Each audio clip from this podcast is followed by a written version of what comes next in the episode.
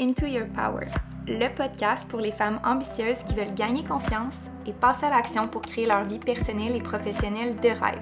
It's your girl, Amélie. J'ai commencé comme entrepreneur en ligne à l'âge de 21 ans, puis depuis, j'ai décidé de me consacrer uniquement à ma mission un peu folle d'inspirer un million de femmes à reprendre leur pouvoir. Ma spécialité? Faire de toi une femme badass, wild et authentique qui fonce sans excuse pour créer la vie de ses rêves. Je te partage à chaque semaine des épisodes en français et en anglais, en solo et en duo avec des experts et des entrevues avec d'autres femmes ambitieuses tellement inspirantes. Ici, il n'y a pas de niaisage, pas de mensonge, juste du vrai. Je redessine un avenir de possibilités devant toi parce que je veux te prouver que toi aussi, tu peux être la femme confiante que tu as toujours rêvé d'être. Yes, Queen! Take a seat, puis prépare-toi à step back into your power.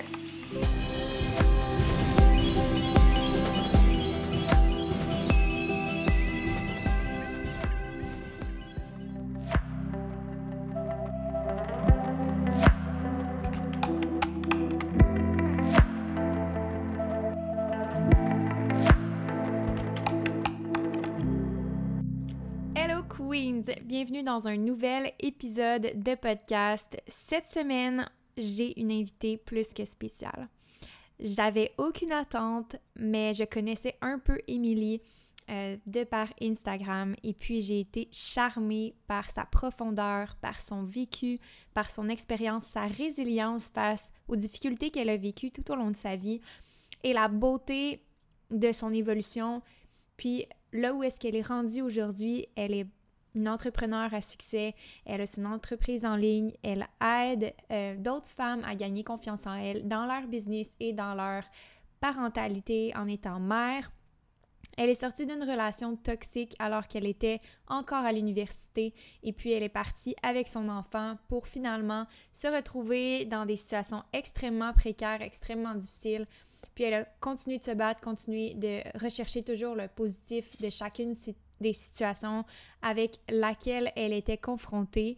Et j'ai eu une de ces discussions avec tellement de profondeur, tellement d'éclaircissement sur la situation des femmes de couleur noire dans notre société et à quel point ça peut nous affecter inconsciemment en ligne dans différents programmes. Et on a couvert toute la portion où est-ce qu'on voit euh, l'emblème du problème, on voit la profondeur du problème sur les médias sociaux par rapport au coaching, par rapport aux programmes de formation qui sont offerts, puis comme quoi les leaders doivent absolument prendre position. Émilie a été tellement généreuse dans l'entrevue, donc sans plus tarder, je vais vous la présenter. Émilie qui est coach pour entrepreneurs et maman euh, en ligne, donc elle agit comme personne pour être euh, l'accompagnatrice de la transformation de la femme pour qu'elle puisse enfin se choisir et se respecter et vivre la vie qu'elle désire. Donc, j'ai beaucoup, beaucoup de respect et d'admiration pour Émilie. Euh, je suis tellement contente de cette entrevue. Sans plus tarder, je vous laisse la découvrir et puis on se reparle très bientôt.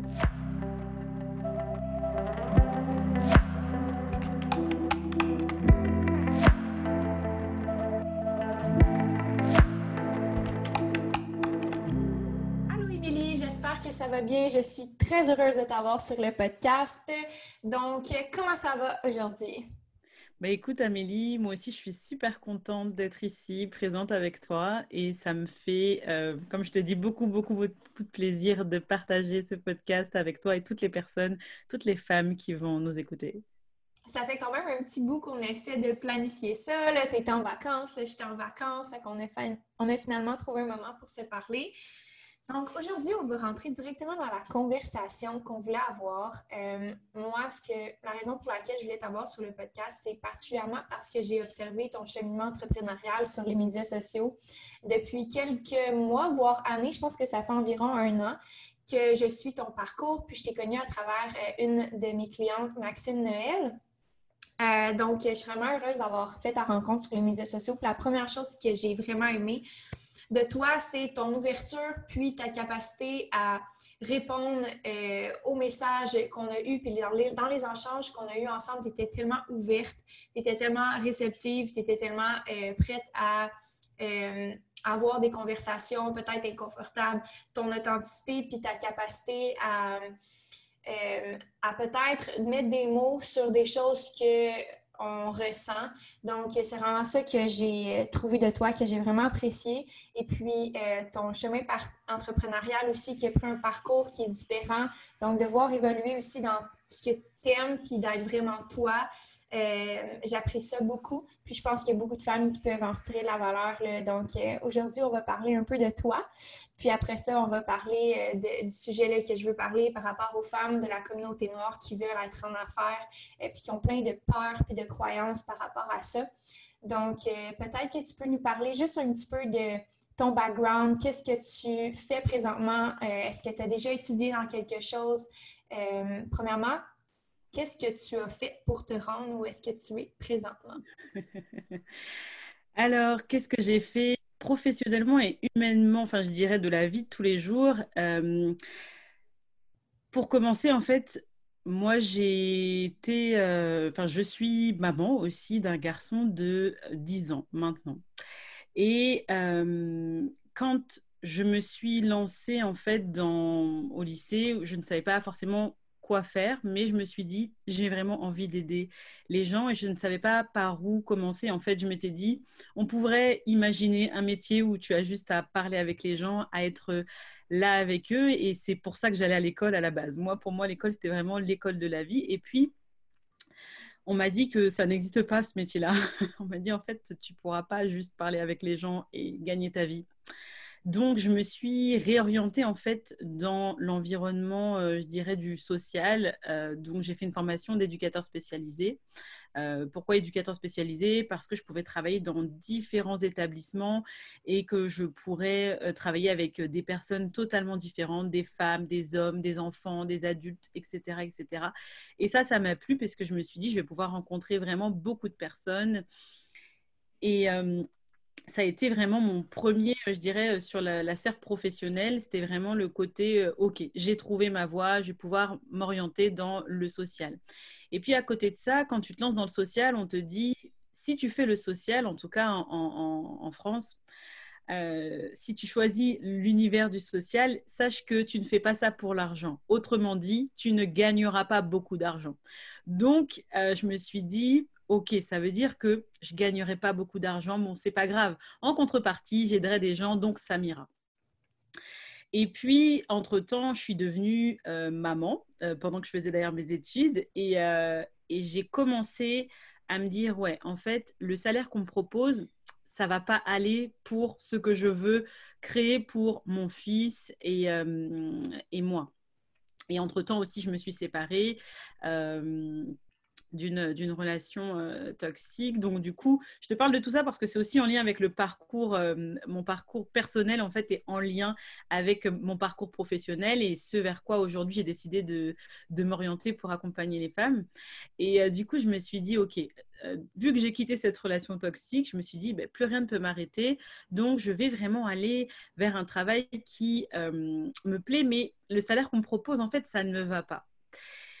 Et donc, j'ai commencé, commencé à chercher, puis je me suis dit, non, je ne peux pas euh, quitter mon job comme ça. Mais j'avais déjà en tête l'entrepreneuriat sans vraiment euh, savoir ce que c'était, parce que dans ma famille, personne, personne, personne n'a lancé son business. Mais c'est quelque chose qui m'a toujours attirée au fond de moi. Et euh, les années sont passées, et je me suis dit, OK, là maintenant, il serait temps vraiment de, créer quelque chose qui vienne de moi c'est pas venu d'un coup d'un seul. C'est plein de rencontres, plein de décisions que j'ai prises pour moi, plein de peurs que j'ai dépassées. Et là, en fait, ce qui s'est réellement passé, c'est que j'ai eu vraiment comme un déclic, un déclic où je me suis choisie et j'ai décidé vraiment de me dire, OK, j'y vais malgré toutes les peurs, malgré que dans ma famille, il n'y ait personne qui soit lancé dans l'entrepreneuriat, malgré que euh, je n'aurai peut-être pas un salaire euh, fixe euh, comme on nous enseigne d'avoir un salaire fixe, parce que j'avais envie de créer quelque chose de différent, quelque chose qui vienne de moi, quelque chose qui vienne de mes tripes. Et dans le monde du salariat, en tout cas dans les différents jobs que j'ai occupés, c'était tellement éloigné de ma personnalité que je me retrouvais plus du tout. En fait, mes valeurs étaient euh, complètement euh, oubliées.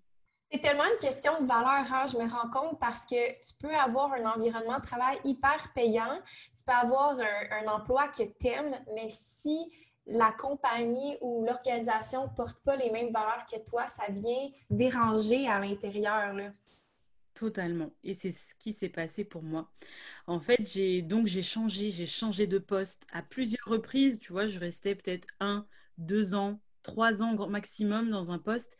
Mhm. Et je sentais que c'était pas pour moi. Donc, ce qui était bien, c'est que ça m'a permis de découvrir plein de personnes, de travailler avec plein de personnes. Et ça, c'était vraiment génial. J'ai appris énormément sur moi, ma capacité à, tu vois, à rebondir. Euh, où tu parlais tout à l'heure euh, en présentation, bah, tu, disais un petit peu que euh, je peux m'ouvrir, je peux parler de ça parce que j'ai énormément appris, j'ai travaillé avec des grandes équipes, des personnalités totalement différentes, des personnes qui sont en souffrance. Enfin, j'ai fait beaucoup, beaucoup, beaucoup, beaucoup de choses et, euh, ce n'est pas des choses que je pensais pouvoir accomplir. Mais quand les choses arrivent à toi, à un moment donné, tu te dis, qu'est-ce que je fais? est-ce que je reste là ou est-ce que je pars en courant ou est-ce que j'ignore, tu vois, je mets vraiment le voile dessus? Et moi, je suis pas de ces personnes-là qui vivent de cette manière-là. J'ai vraiment besoin de comprendre et d'aller en profondeur et surtout, l'aspect émotionnel, relationnel, c'est ce qui drive ma vie et c'est ce qui a toujours drivé ma vie. Euh, au départ, j'arrivais pas à, comprendre mes émotions. Donc, tu vois, très jeune, je, les, je, suis très, très émotive. Donc, je souris beaucoup, je pleure beaucoup. Je, voilà, je suis très. Voilà, souvent les gens disent de moi que je suis pétillante. Mais et je, à un moment donné, c'est ça, je me suis vraiment coupée de mes émotions parce que j'avais la sensation d'être jugée négativement de la, dans la manière, euh, de la manière dont je, je vivais. Donc, je me suis vraiment coupée de moi-même. Donc, comment c'est arrivé ça que tu t'es coupée de tes émotions? Comment c'est arrivé en fait? Bah, c'est, euh, tu vois, des commentaires où on peut te dire, ben oui, euh, t'es trop, ou pour, te raconter un petit peu mon histoire. Quand j'étais au collège, moi j'ai déménagé euh, très rapidement euh, dans une campagne. Et dans cette campagne, eh bien, j'étais euh, quasiment la seule fille noire de mon village, enfin de la ville. j'étais, je faisais, je faisais déjà à peu près 1m70, ma taille actuelle, donc et j'ai des grandes grandes jambes comparées à mon buste. Et donc bah, on me voit, on me voit par ma couleur, on me voit par ma différence, tu vois, c'est beaucoup plus visible. Et donc, j'essayais de me faire vraiment toute petite, euh, de travailler bien à l'école, etc. Mais n'empêche qu'il y avait des remarques. Et ces remarques-là, en fait, elles, elles m'ont touchée, elles m'ont touchée parce que je ne comprenais pas pourquoi on faisait ces remarques-là. Mais je n'étais pas non plus dans quelque chose où, tu vois, je me victimisais, mais je sentais que moi, j'étais à l'aise avec ça. Je savais juste pas quoi faire avec ce qui était dit. Je savais qu'on n'avait pas à parler comme ça ou qu'on pourrait parler différemment ou qu'on pouvait poser des questions si on était, euh, on comprenait pas ou on, avait envie de comprendre. Mais c'est vrai que des fois, il y a eu des choses, des mots qui m'ont profondément blessée. Puis j'avais pas le cran, le courage d'en parler à mes parents euh, parce que je me disais bon bah ça va passer, etc. Donc tu vois, tu tasses, tu tasses, tu tasses. Et euh, et du coup, étant donné que bah, j'étais euh, très émotive, donc je prenais vraiment les choses aussi très, très à cœur. C'est toujours le cas, mais aujourd'hui, j'ai appris en fait à, accueillir tout ça et à m'aimer à ma juste valeur. Mais avant ça, euh, j'étais pas du tout cette femme-là, cette fille-là. J'étais vraiment très introvertie de mes émotions, mais quand on me voyait, on pensait pas que j'étais aussi introvertie ça se voyait pas du tout en fait. Et euh, quand euh, des fois je reparle avec des copines de mon lycée, elles me disent mais Émilie, euh, voilà, tu étais première au cross, nous on enfin moi enfin t'étais pour nous tu vraiment étais vraiment bien, etc. oui, j'étais bien, mais j'avais toujours ce côté intérieur où je me sentais pas à ma place. Tu vois, il y avait ce truc où j'étais en décalage en fait avec ce qui pouvait se passer, même si j'étais bien entourée, mais il y avait ce truc où tu te sens pas à ta place. Mhm.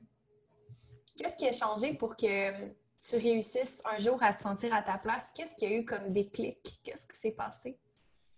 Beaucoup de choses. Je t'ai parlé tout à l'heure de, euh, de relations toxiques. Ouais, aujourd'hui. un petit peu plus. Ouais, ouais, ouais. La relation toxique euh, que j'ai eue en fait avec le père de mon fils, le père biologique de mon fils, euh, m'a fait vraiment tomber à terre, euh, à genoux, je ne sais pas. J'ai vraiment eu très très mal. J'en ai extrêmement souffert. Mais en même temps, c'est le plus beau cadeau, et aujourd'hui je peux le dire, c'est le plus beau cadeau qui m'est arrivé. Parce que à ce moment-là, j'ai dû décider de me prendre en main et décider que je ne méritais pas ça, que je ne méritais pas cette vie et que finalement je m'étais construite, tu sais, j'avais le regard de l'autre était plus important que mon propre regard sur moi. Et je cherchais son approbation pour tout. Et j'attendais que ce soit lui qui me sauve de toutes les situations. Donc, c'est comme si je lui avais remis les clés de mon cœur, les clés de mon sourire, les clés de tout. Et donc, finalement, bah, lui, avec euh, bah, sa... Alors, je ne sais pas si on peut appeler pathologie ou autre, mais en tout cas, avec euh, sa personnalité, eh bien, euh, ça collait pas pour moi parce que moi, je m'éteignais à petit feu et même, je, je dirais même que j'ai eu une, une, une, petite mort en fait je suis vraiment morte, tu vois, de, de, de... j'ai dû comme renaître de mes cendres, en fait, tel un phénix, euh, pour décider de partir. C'est tellement un exemple on m'en rit, mais c'est vraiment ça que j'ai vécu moi aussi dans ma relation toxique. Je sais que j'ai déjà fait un podcast là-dessus pour celles qui écoutent la chaîne présentement. J'en ai déjà parlé ouvertement moi aussi, fait je comprends tellement comment... Euh, tu le dis, comment tu le ressens. C'est vraiment une renaissance parce que tu t'es perdu tu sais même plus qui tu es, tu dois rebâtir ton identité parce que tu l'as bâti dans le regard de quelqu'un d'autre. Euh, il y a probablement des choses qui se sont passées dans la relation qui t'ont fait perdre confiance en toi aussi quand tu parles de relations toxiques. Oui, toi, tu avais des patterns qui étaient toxiques, mais la personne avec toi aussi avait des patterns qui étaient toxiques. Comment euh, tu as vécu la guérison de ça? Tu sais, quand tu dis renaître de tes cendres, c'est ça que tu veux dire par c'est ça qui m'a permis de pouvoir me reconstruire dans ma nouvelle version puis de me sentir à ma place. C'est ça qui t'a aidé? Totalement, totalement. Et c'est pour ça que pour moi, c'est un cadeau. C'est vrai que quand dans la relation, tu ne te dis pas que c'est un cadeau. Hein. Tu te dis mm. euh, comment je vais faire? Euh, au début, tu veux changer la personne. Tu penses que en changeant la personne, ça ira. tu vraiment, tu crois vraiment que c'est changer la personne, etc. Mais en réalité, et puis tu te perds dans ce tourbillon. Et puis en réalité, quand j'ai compris que je ne pourrais pas le changer, ça m'a fait extrêmement mal parce que j'étais enceinte, j'avais 21 ans. Euh, moi, dans ma tête, mes parents, tu vois, là, aujourd'hui, j'ai 32 ans, mes parents sont toujours en couple, ils sont mariés. Je suis l'aîné de la famille et dans ma tête, quand tu es en couple, tu restes avec quelqu'un du début à la fin pour la vie. Et donc, waouh, j'ai dû casser ça parce que tu vois, je me disais, mais quel exemple je vais donner, quelle image on va avoir de moi. Ça a été vraiment très, très, très, très, très, très, très difficile parce que j'ai dû, euh, tu sais, j'ai passé vraiment toutes les étapes, ok, de, du quand dira-t-on de moi. Tu as quel âge? Aujourd'hui? C'était à 21 ans, ça. Ouais, maintenant j'ai 32 ans, tu vois, ça ah, fait... Ton, ton, fils a 10 ans environ. Ouais, il va avoir 11 ans en fin d'année. Mm. Donc, waouh, j'étais, j'étais, euh, j'étais là, waouh, je vais devoir quitter une personne, ça veut dire que je vais être maman célibataire, je suis étudiante, euh, je vais devoir retourner habiter chez mes parents. Euh, non, je pourrais pas habiter chez mes parents. Après, je me dis, non, mais si, en fait, mes parents, ils vont pouvoir m'héberger. Tu vois, il y avait tellement, tellement, tellement de choses. Puis j'avais honte, j'avais tellement honte, tu sais, de. J'avais, j'avais honte de m'être trompée alors que on a le droit de se tromper, on a le droit de on a le droit en fait de tester, on a le droit de, de, de, se tromper, on a le droit de tomber parce qu'on sait qu'on va se relever. Mais moi, dans ma tête, quand on tombait, on se relevait jamais. Et là, j'ai appris que je peux tomber et je vais me relever. Je vais même te raconter un truc. Quand j'ai décidé Allez, de... un petit peu, je ne veux pas t'interrompre. Ah. Est-ce que, ça t'arrive dans... Parce que c'est drôle que tu dises ça, parce que je me répète souvent ça après avoir vécu une relation toxique. Je me dis, je me dis ça pourra jamais être pire que ça. ça, pourra jamais être pire que ça. Ça je pourra jamais être pire que ça. ça pourra jamais être pire que ça. Je suis d'accord avec toi. C'est ce que ce que je me dis, tu vois. Même quand j'ai accouché, que j'avais peur et tout, de toute façon, ça pourra jamais être pire que, ce, ça, tu vois. Et donc, euh, ouais, non, franchement, totalement. Parce je m'excuse, que... j'ai été remplie. Ouais, il n'y a pas de souci. Parce que quand tu te dis ça, en fait, quand tu, quand tu l'as vécu intérieurement, tu as vécu toutes ces histoires-là, en fait, et tu as vu tout ce que ça a fait travailler en toi, tu te dis que tu peux te relever de tout. En fait, tu peux tout gérer. Mhm. Quand, tu quand tu te relèves de ça, en fait, tu te dis, franchement, je peux tout gérer. je peux tout gérer. Je peux tout gérer parce que ouais. tu te sens tellement... Il y a tellement des parts de toi que tu as dû remettre. C'est-à-dire que les gens pensent que c'est juste un puzzle à remettre en place. Non, il faut reconstruire même le la pièce du puzzle en fait. Il faut reconstruire et après il faut trouver la place, retester, accepter des fois de retomber pas aussi bas que ça, mais retomber, te dire ah non c'est pas là, ok c'est là. Et, et du coup rebâtir cette confiance en fait, recréer ton, ton identité, mais l'identité qui a toujours, toujours, toujours, toujours été là. C'est juste que, et, et maintenant tu vois, j'arrive vraiment à me dire, en fait, je sentais à l'intérieur de moi que j'avais cette part, que j'allais y arriver. Je le sentais, mais la part de moi qui me disait non, tu es toute seule, elle, était, elle prenait tellement de place que je me disais je ne peux pas faire sans l'autre ou j'ai vraiment besoin de l'autre.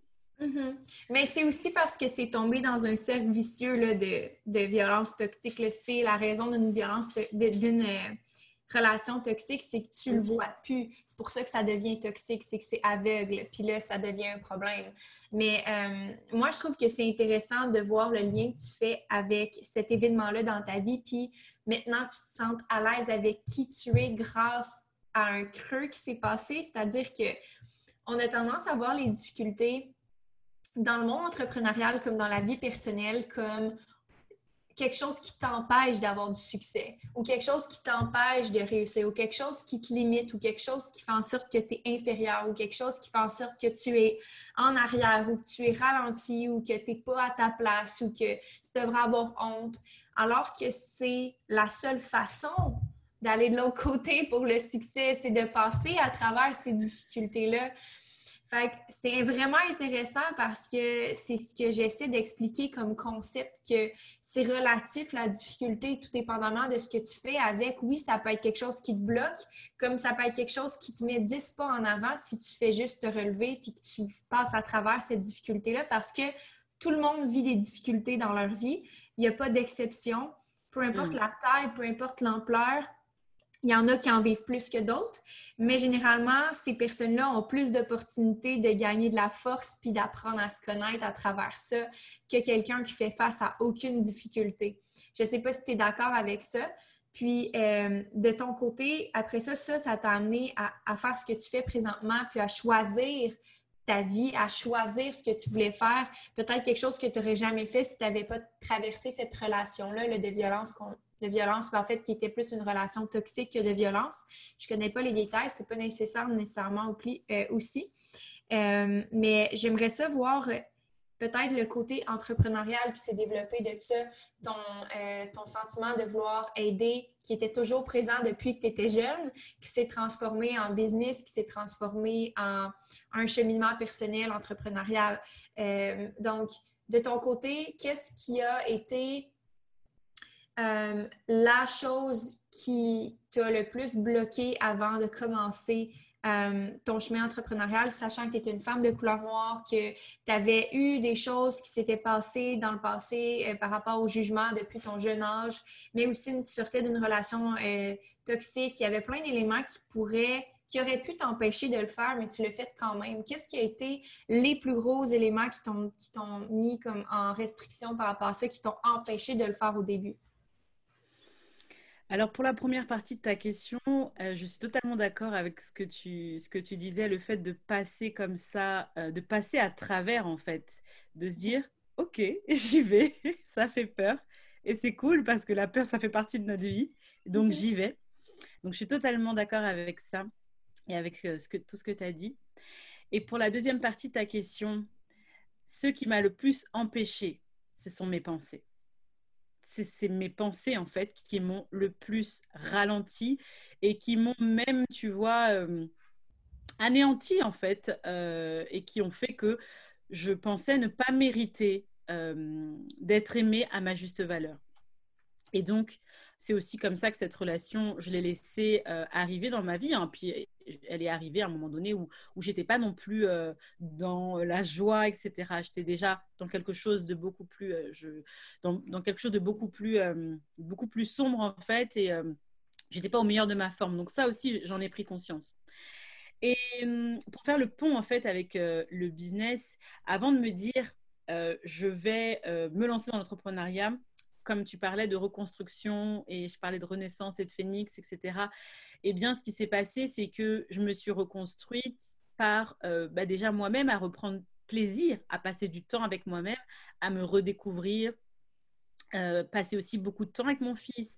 On parlait énormément, même s'il était tout petit, mais les enfants comprennent tout ce qu'on leur dit ou est ce qu'on ne leur dit pas. Hein Ils ressentent beaucoup plus qu'on ne le croit.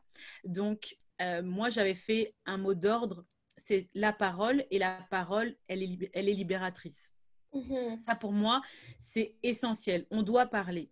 On doit parler bien sûr, tu vois, dans, dans une juste mesure où, voilà, si quelqu'un est trop énervé, il n'y a pas, il a pas hum, possibilité de, vraiment de se comprendre, mais on, ça redescend. Et quand c'est redescendu pour chacun, on reparle et ça, c'est important.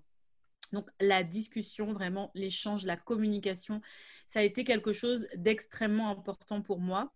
Et euh, du coup, au départ, pour me reconstruire, je commençais à en parler, en fait. Je commençais à dire, bah, tu sais, en fait, moi, j'étais dans une relation toxique. Et euh, au premier coup, au deuxième coup, bah, je suis partie. Est-ce que ça a été difficile? Extrêmement. Je suis partie chez moi comme si j'allais acheter une baguette de pain. J'ai tout laissé chez moi. Je suis partie comme ça. Comme tu vois, j'ai habillé une poussette et c'était terminé. Donc oui, ça a été difficile, mais et j'en parlais en fait. J'ai commencé à en parler, tu vois, pour et ça, ça m'a aidé en fait à enlever la honte déjà. C'est vraiment le truc parce qu'on est tellement gêné de se dire oui, ben, tu vois, moi j'avais 21 ans, donc moi, la plupart de mes copines n'avaient pas d'enfants, euh, n'étaient pas, étaient étudiantes, mais n'avaient pas d'enfants. Donc c'est vraiment déjà déconstruire. Et puis, tu sais, les gens, en tout cas, euh, de près comme de loin, ils se disaient, ben voilà, vu qu'elle est maman, Émilie, elle a changé, elle peut plus trop sortir, etc. Tu vois, donc j'ai dû aussi faire face à des idées reçues, c'est-à-dire que tu es maman, tu peux plus sortir, tu peux plus mettre de jupe, tu peux plus avoir de décolleté, tu vois, des choses comme ça. C'est-à-dire que il y avait vraiment ce truc où, ouais, mais t'es maman maintenant. Et, et, même des copines à moi qui avaient le même âge, je dis, mais ça veut dire que t'es maman, tu peux plus t'habiller comme tu veux, c'est quoi Enfin, c'est bizarre. Euh, donc, il y avait, tu vois, il y, avait des choses comme ça à, à, à, redéconstruire. Et en fait, c'est mon positionnement. Je me suis dit, plus jamais personne me dira ce, si ce que je fais est bien ou pas bien, en fait. Si moi, je le valide, si je suis OK avec ça, c'est tout ce qui compte. J'aime tellement le concept de décision parce qu'au bout de la ligne, tout ce que tu me dis, c'est qu'il y a plein de croyances dans l'univers, il y a plein de pensées, puis sont toutes valides. Sont toutes valides dans un certain sens. Si une maman ne veut pas porter de décolleté parce qu'elle ne se sent pas maman, puis qu'elle est bien là-dedans, c'est valide. Mais toi, si tu valides ça pour toi, mais que c'est pas vrai pour toi, c'est là qu'il y a l'inconfort parce que ça fait ça résonne pas avec toi, mais ça peut résonner pour quelqu'un d'autre. Totalement c'est une question de valeur, comme tu as dit au début. J'ai aimé la mention de valeur. Quand tu es dans un endroit qui ne respecte pas tes valeurs, tu n'es pas bien parce que tes valeurs vont être reliées à tes croyances, puis tes croyances vont être directement reliées à ton bien-être comme personne. Puis ça te bloque dans ta compagnie, dans ton, dans ton quotidien avec tes relations parce que tu es tout le temps en train de prouver et de justifier que tu as les mêmes croyances et valeurs que quelqu'un d'autre alors que ce n'est pas le cas puis tu perds tellement d'énergie parce que, par exemple, puis je, donne ce contexte-là, puis je m'enlève dans la, dans la discussion parce que c'est euh, vraiment passionnant. Tu sais, mettons qu'on lance quelque chose, on lance un projet ensemble, toi puis moi, Émilie, puis qu'on lance ça la semaine prochaine. Si toi, tu, dans ta tête, tu dis Ah, euh, il euh, faudrait qu'on fasse telle idée ou j'ai telle idée pour le marketing, pour le, le lancement, ce serait vraiment une bonne idée mais que parce que moi, je dis que ah, c'est notre, notre premier lancement ensemble, on devrait faire ça comme ça, puis toi, tu adhères à ça, puis que ton idée est meilleure que la mienne, on va s'être confronté, puis ça va nous avoir limité dans l'avancement de ce qu'on va avoir fait. Puis, euh, je trouve ça tellement quelque chose à considérer quand tu travailles en équipe ou quand tu travailles avec des gens, même en coaching, en consultation. Quand tu t'arrêtes à la première idée, puis que tu t'arrêtes à, à, ce que les autres vont dire plutôt que toi te faire ta propre pardon, ta propre opinion, euh, c'est fâchant parce que tu passes ta vie à vivre au travers le regard des autres et jamais le tien. Carrément. Tu totalement raison en fait. Et c'est ça, c'est la prise de décision pour soi. Et en effet, le frein numéro un avait été mes pensées vis-à-vis -vis de moi-même et de ce que je pouvais créer, imaginer. Et puis là, en fait, j'ai juste commencé à parler et en parlant, j'ai pris des décisions pour moi, je me suis juste positionnée. Je me suis positionnée pour moi, après, si les autres n'étaient pas d'accord avec moi, on pouvait en discuter, mais sauf que c'est ma vie et je gère ma vie et la personne gère sa vie en fait. Et j'ai appris simplement à poser des limites. Donc tu vois, en fait, au départ, vu que j'avais aussi, j'avais été dans cette relation toxique, des fois j'étais très, non, en fait, on va pas discuter. J'étais des fois trop, tu vois, trop c'était trop limité, tu vois. Je, je disais non, c'est comme ça en fait. Je laissais plus le choix parce que j'avais quand même au fond cette petite peur de, de me laisser à un moment donné euh, prendre dans l'énergie de l'autre. Donc au départ, c'était très fermé, j'acceptais pas trop les compromis, tu vois, qui pouvaient m'aller, mais tu vois, je fermais les portes. Comme ça, je me dis, c'est sûr, on rentre pas dans mon espace et on, je, ne risque pas de, de me perdre. Et puis petit à petit, à force justement de bah, d'exercer, de m'exercer, j'ai commencé à ouvrir les portes. Mais ce qui est bien, c'est que quand tu poses des limites comme ça, les bonnes personnes aussi viennent à toi. C'est-à-dire que tu attires aussi des personnes avec lesquelles tu peux te sentir en sécurité. Donc j'ai aussi fait le tri de beaucoup de personnes que je pensais mes amis.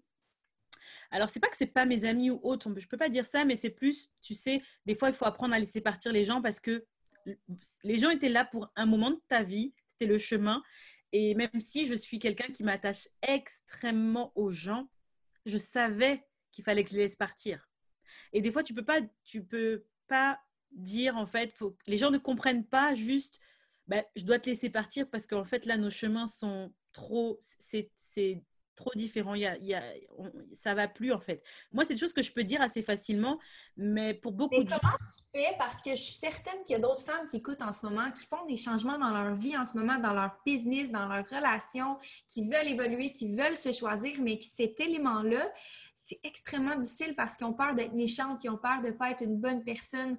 Puis, c'est viscéralement des bonnes personnes à l'intérieur d'elles, mais elles ne veulent pas choquer, déplaire ou euh, faire de la peine à quelqu'un d'autre. Comment tu as géré ça? C'est ça. Il y avait ce côté, moi, où tu vois, je voulais faire du, entre guillemets, politiquement correct et au-delà du politiquement correct, ne pas blesser parce que je sais ce que ça peut renvoyer quand on se sent blessé. Alors, la première chose, en fait, c'est que je demandais à la personne si elle était prête à ce qu'on discute et hum, à ce qu'on discute de ce qui se passait et de ce que moi j'avais ressenti. Et en fait, souvent, quand tu fais le premier pas, quand c'est juste pour toi, hein, il y a plusieurs possibilités, mais là, si tu as envie de parler avec cette personne ou si tu as envie de, de... Ça peut même pas être qu'une personne, hein, ça peut être des fois quand tu changes complètement ton business ou tu as envie de carrément euh, modifier ou élargir ton business ou, parler de différents sujets. Euh, c'est vraiment euh, converser avec toi-même.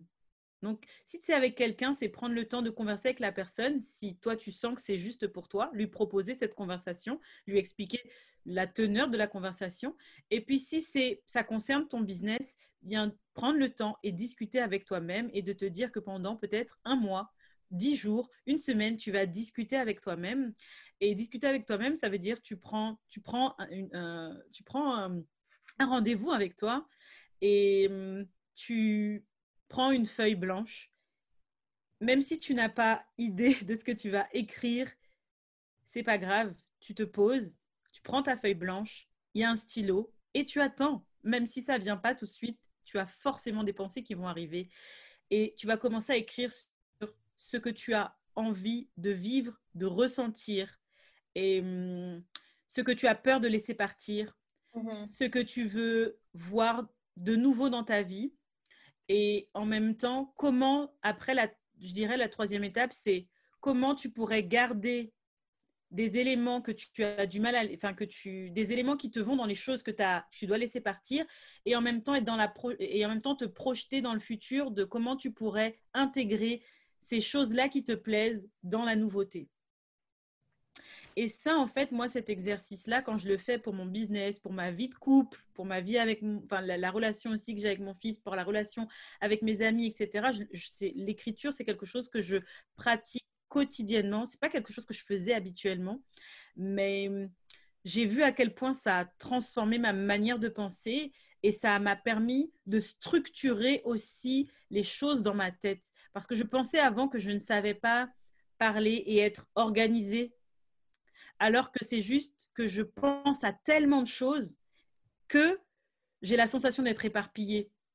Et tu sais, quand ça va trop vite, c'est parce que tu dois juste prendre le temps et te poser. Quand tu as la sensation que le moment est en train de passer trop vite, c'est parce que tu es ou dans le passé ou dans le futur, mais tu n'es pas dans le présent. Oh my God, c'est tellement vrai. C'est tellement vrai. La phrase que tu viens de dire, la dernière, quand tu sens que le temps va trop vite, c'est que tu ni dans le. Tu pas dans le présent, tu es soit dans le futur ou dans le passé. Puis c'est vrai mm. parce que quand tu es dans le présent, le temps arrête, le temps ralentit, puis toutes tes sensations sont au maximum parce que tu veux profiter de ce moment-là. Euh, puis l'exercice d'écriture libre que tu viens de parler, c'est un peu ça, l'écriture libre, de juste écrire tes pensées puis de voir comment tu veux le transposer. En fait, les, comment tu veux transposer ces changements-là, ces nouvelles choses-là dans ta vie. Euh, qu'est-ce que ça a changé pour toi de faire ces exercices-là dans ta business concrètement? Est-ce que tu as des exemples, tu as des choses que tu pourrais nous donner comme, euh, comme exemple? Oui, ce que ça a changé, en fait, moi, ça m'a permis, parce que souvent, en fait, quand on, se, on est dans le flou, euh, en tout cas pour moi, et même je l'ai identifié pour mes clientes, quand on est dans les, le flou, on ne sait pas quoi faire, on ne sait pas par où commencer, ne sait pas par où continuer, quel vous prendre. En fait, c'est simplement qu'on doit laisser partir des choses et qu'on a peur de laisser partir. Parce que quand tu laisses partir les choses, en fait, tu crées de l'espace. Tu crées de l'espace, tu crées des possibilités. Sauf que, vu qu'on a peur d'aller regarder en écrivant ou juste en s'accordant du temps pour nous, et en fait, on remplit le temps, on remplit l'espace, donc en fait, on ne peut pas y penser. Mais on est dans l'urgence, dans la précipitation. Et le fait de faire ces temps-là, comme je te disais, moi, ça m'a aidé à être focus et regarder vraiment ce qui me faisait vraiment plaisir, me mettait vraiment en joie. Et ce qui a vraiment fait évoluer aussi mon business, parce que les choses sont en cours, c'est que au départ, quand j'ai commencé au tout, tout, au début, j'étais vraiment axée sur la parentalité, le bien-être. Et mhm. puis petit à petit, en fait, je me suis dit, pourquoi pas l'étendre à le business Apprendre aux femmes qui veulent entreprendre à créer leur business en ligne. Pourquoi j'ai fait ce, ce, changement, en fait, c'est parce que quand j'accompagnais des femmes autour de la parentalité, que j'adorais faire ça, et de leur développement personnel, leur bien-être, arriver à la fin de, du coaching, elles, elles, avaient, elles ont des rêves. Elles mmh. veulent créer quelque chose. Et moi, j'étais là, mais OK, on, va, on peut y aller.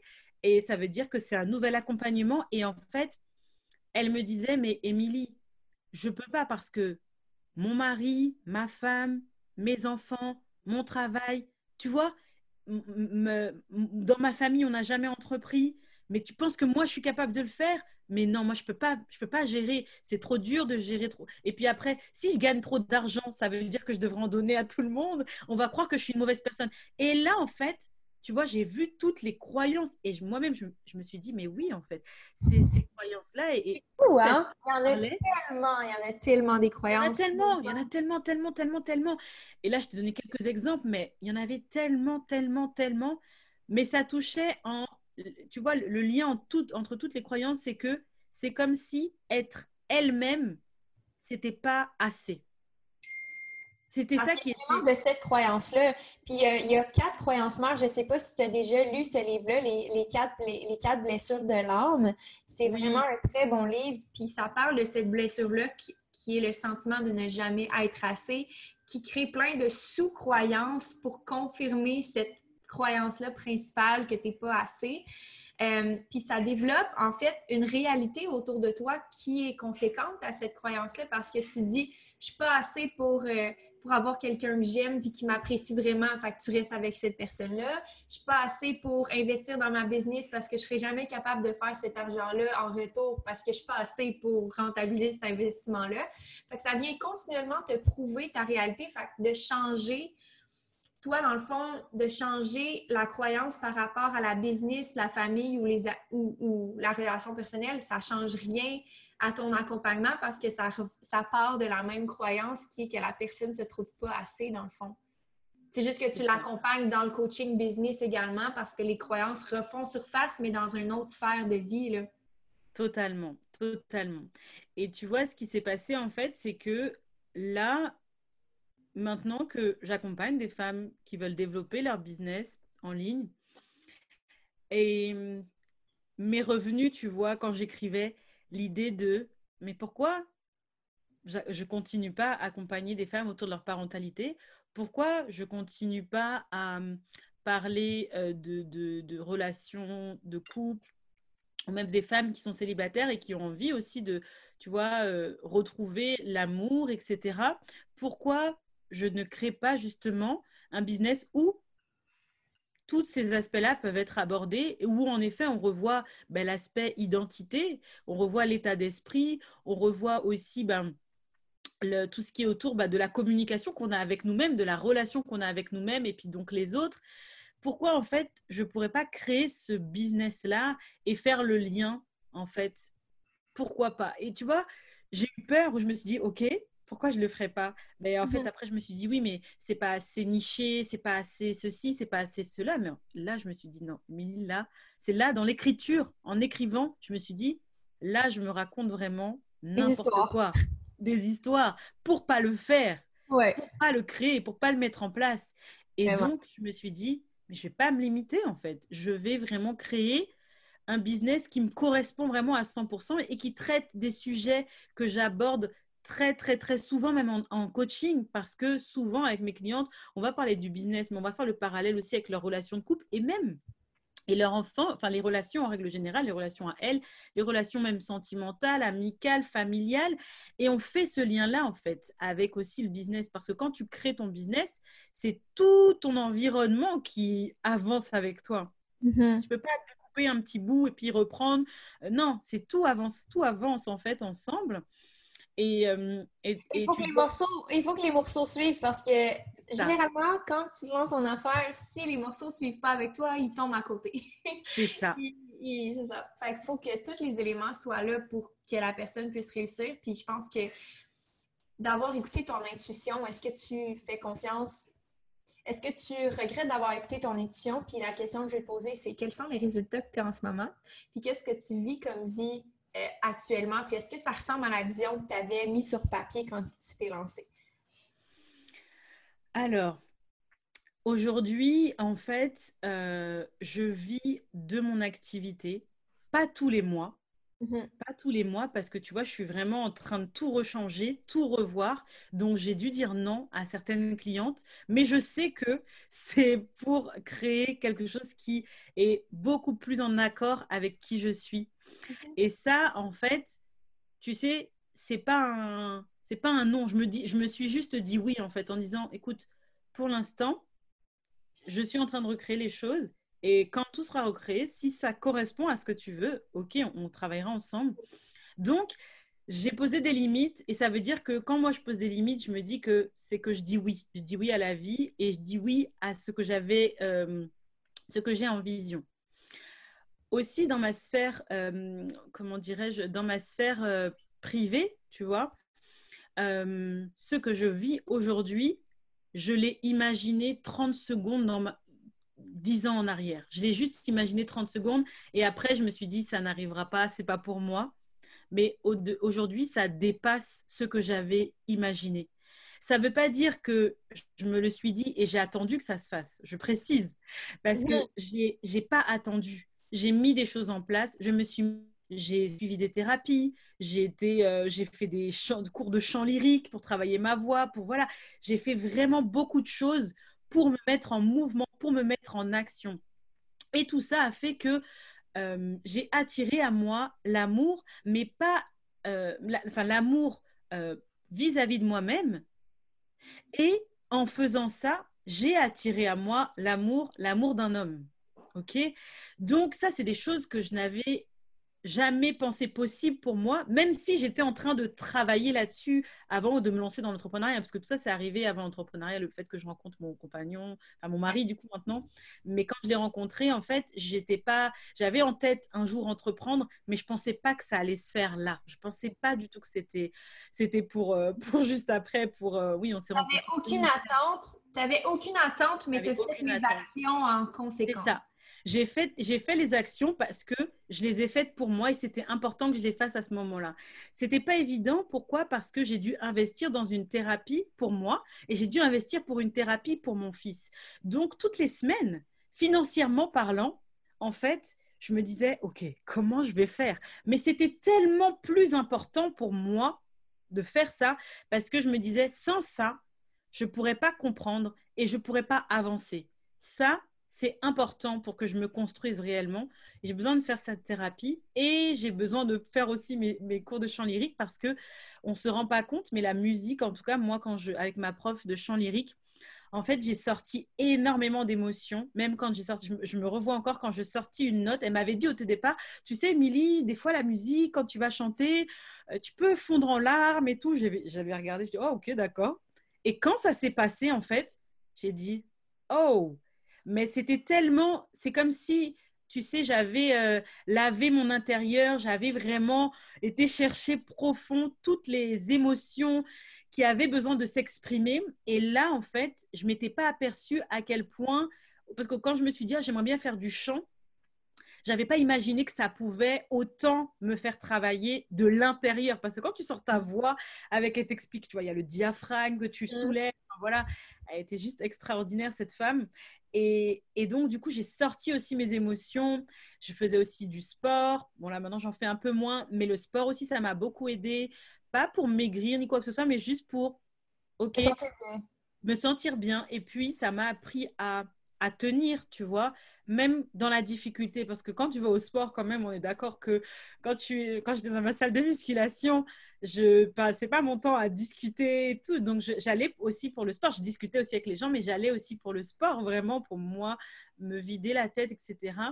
Et en même temps, me dépasser toujours un petit peu plus. Donc, c'était me challenger avec moi-même. Il n'y avait pas de résultat précis, mais le résultat est que oui, j'ai perdu du poids sans même changer quoi que ce soit. Tu vois, j'ai changé un petit peu mon alimentation parce que je sentais que j'allais mieux dans mon corps. J'ai libéré ma voix avec le chant et puis j'ai parlé, échangé de ce que je vivais. Et puis j'ai créé cet espace aussi pour mon fils. J'ai investi parce que lui, même s'il était petit à cet âge-là, il avait aussi besoin d'avoir un espace où il peut parler et déposer ce qu'il a vécu. Parce que même si on s'est séparés très tôt, il avait huit mois, Mathis, à l'époque, il y a quand même des choses, des traces, des choses qui restent. Et il avait aussi besoin de son espace-là. Donc ça, pour moi, c'était primordial pour qu'on puisse accueillir euh, la nouveauté dans nos vies. Et puis ça s'est enclenché, tu vois. Après, j'ai rencontré donc euh, euh, mon mari, enfin mon compagnon qui est devenu mon mari. On s'est marié là, il n'y a pas longtemps, le 15 février 2020. merci. Et, euh, et, voilà. Et pour la petite histoire qui est quand même grande, enfin grande, qui, qui moi me, me, résonne toujours en moi, c'est que tu sais, en 2015, en 2000, oui 2015, donc j'étais, je, je, faisais ma thérapie, mais j'étais partie en Guadeloupe un an enfin pas j'étais partie deux mois euh, chez mes parents parce qu'ils habitent en Guadeloupe. Et à un moment donné, pour parler de vision, des fois on a des flashs, on ne sait pas d'où viennent ces flashs, on a des ressentis et vraiment c'est c'est comme si c'est ton âme qui voit déjà ce qui va se passer. Pourquoi je dis ça? Parce qu'à un moment donné, je me suis retrouvée dans une ville en Guadeloupe qui s'appelle Le Moule et dans ce j'étais dans ce lieu et je me suis dit ah si je me mariais là, ce serait vraiment trop bien. Et après, petite voix, non mais Émilie, arrête de rêver. Déjà, tu n'as pas, euh, tu n'es pas en couple, donc euh, on commence pas à s'enflammer. Et hum, en 2016, donc j'ai rencontré mon, qui est maintenant mon mari, Rémi. Et puis euh, en, en 2010, fin 2018, c'est ça, je lui, ai, je, lui ai demandé si on pouvait se marier, en fait. Parce que moi, je me suis dit, voilà, j'ai envie de me marier, donc c'est moi qui ai demandé. Tu vois, encore une fois, j'attendais pas spécialement qu'il me fasse sa demande et tout, mais moi, j'avais vraiment envie de me marier avec lui parce que, voilà, je savais, je sentais, tu vois, que c'était lui. Et, et pour moi, c'est vrai que le mariage a une signification euh, importante.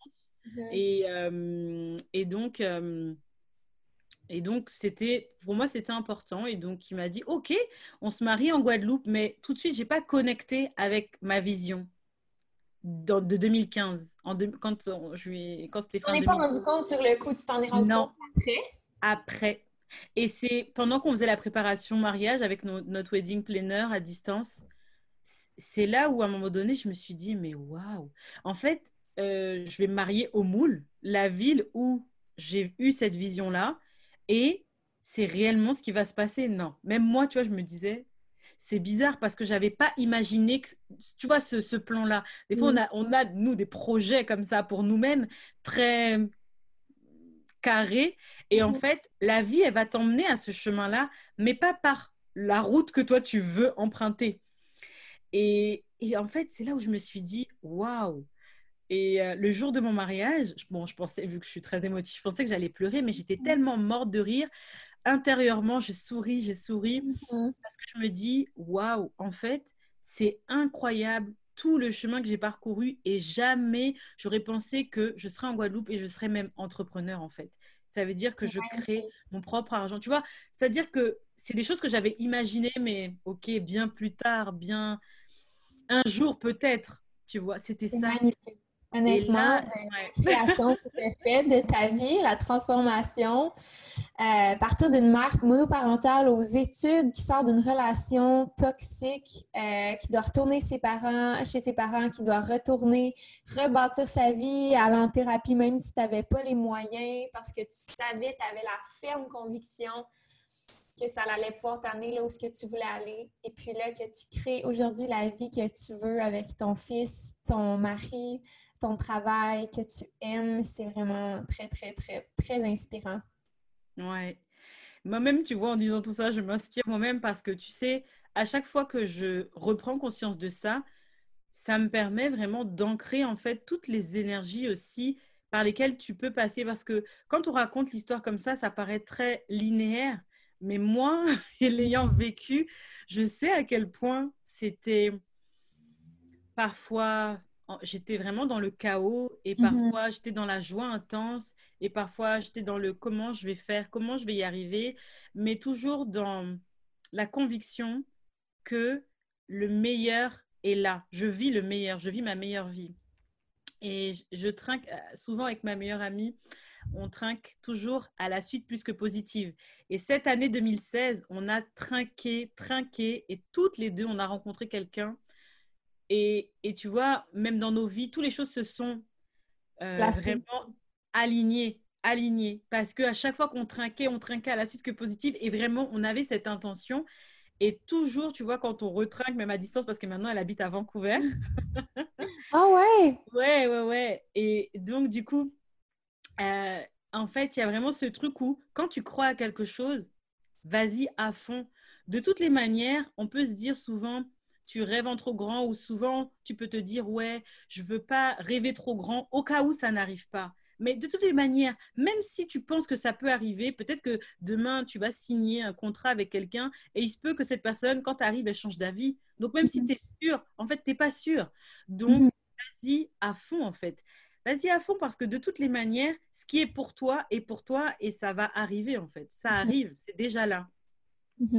Totalement. C'est tellement, c'est tellement bien dit. Puis je pense que j'ai aimé la partie où est-ce que tu as mentionné que ça n'a pas toujours été aussi linéaire euh, comme écrit dans un livre. Tu sais, hmm. c'est dur. des fois, des fois c'est dur. Des fois, tu es toute seule chez toi, tu pleures puis tu dis euh, Pourquoi je fais tout ça déjà? Pourquoi, pourquoi je fais tout ça déjà? Ça sert à quoi? après ça, tu Après ça, tu es dans un bon moment puis tu dis c'est pour ça que C'est pour ça.